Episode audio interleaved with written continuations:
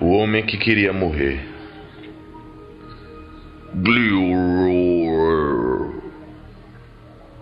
Leon. Glur.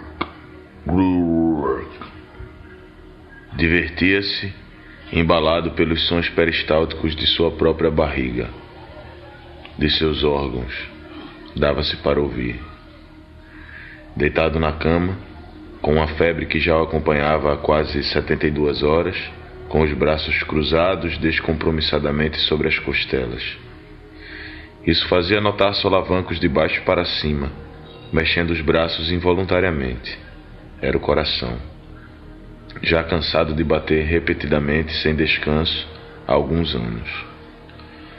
O toque do telefone também não o deixava em paz ondas sonoras estuprando os ouvidos e batendo repetidamente na porta dos tímpanos, perguntando: Tem alguém aí? Tem alguém aí? O número, já conhecido, o mesmo que sempre liga. Dez até quinze vezes ao dia.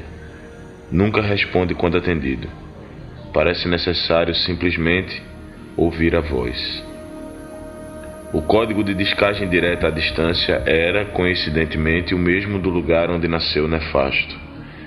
Seria alguém o chamando para voltar? A casa estava sempre arrumada, impecável. Dizem que as pessoas com tendência exagerada à limpeza externa não conseguem realizar a interna, repetia Nefasto, religiosamente como num ritual, com a vassoura e pá nas mãos, todos os dias de sua vida. O número insiste nas ligações. Ele desistiu de atender. Espera cautelosamente que a pessoa do outro lado desista de bater. É a mesma expectativa que tem a respeito do seu próprio coração.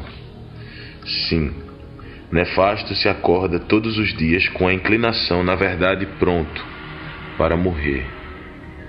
Acorda, se espreguiça como todos, abre a janela como a maioria saúda o sol como poucos e diz: Hoje pode ser o último, como quase ninguém o faz. Ele poderia já ter terminado com eficácia todo esse processo, mas não o deseja assim tão fortemente, talvez. Por mais forte que pareça, e aqui só é revelado esse pensamento para ti, mais ninguém, ele teme o inferno dos cristãos, aquele para onde vão os suicidas e outros que têm já marcado pela vida várias idas para lá. Assim, Nefasto passa os dias realizando mentalmente e escreve vários momentos ideais para sua morte. Tudo que faz e diz é para realizar sua vontade de morte, de uma forma que não se apresentem provas suficientes para levá-lo ao inferno no dia de seu julgamento. Por isso, ele está sempre com a Bíblia, até mesmo na época que morava com seus pais, o homem não largava o livro sagrado e muito menos largava toda a sua ânsia devoradora pela morte. Já havia idealizado cortejos e velórios, notícias dadas à sua amada por telefone que a derramariam em lágrimas. Pensava em vários amigos chorando e sentindo a sua falta como se cada lágrima alheia tivesse o poder de fazê-lo uma pessoa mais importante. O que o pobre diabo nunca pensou é que não tinham lágrimas para ele. A febre não dava espaço para pensar demais. A cabeça pulsava como se algum ser vivo quisesse pular para fora de sua testa. Dessa vez acontecerá. Murmurava consigo mesmo, agarrado à sua esperança de morte. Morrer em paz e sozinho, o mais rápido possível, era tudo o que desejava. Dia após dia e não acontecia de. E esse telefone não para! Enquanto soltava o último grito, soltava também o telefone no chão, no piso térreo, estacionamento do prédio velho onde morava. Daqueles sobrados esquisitos de lodo irremovível nas paredes.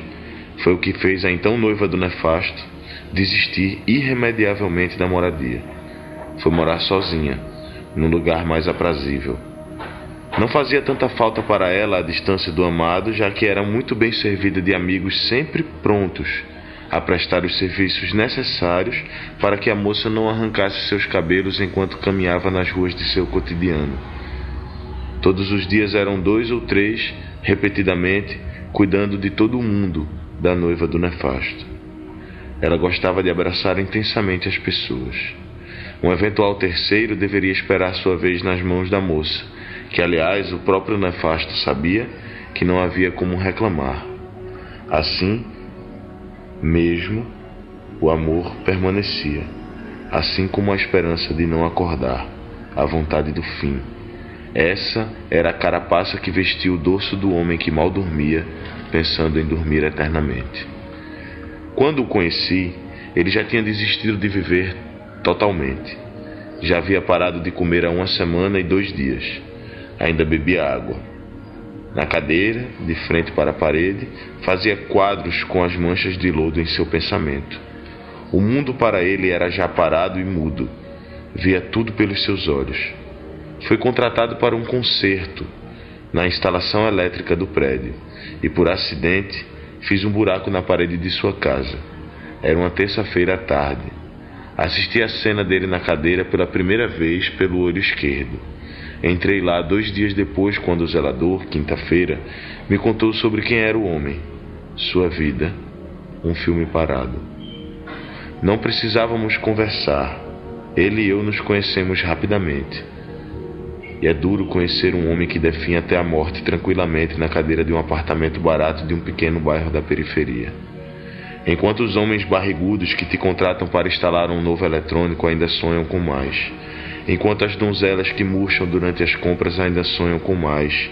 Enquanto os que vomitam empanturrados ainda desejam cada vez mais. Só um pouco mais de tudo. A fome caminha louca pelas ruas da cidade e adormece na cabeça e no peito dos homens onde encontra espaço. Onde encontra força para afundar suas presas pontudas e venenosas.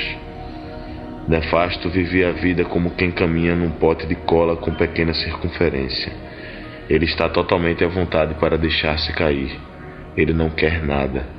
Não preciso do meu emprego e nem de você.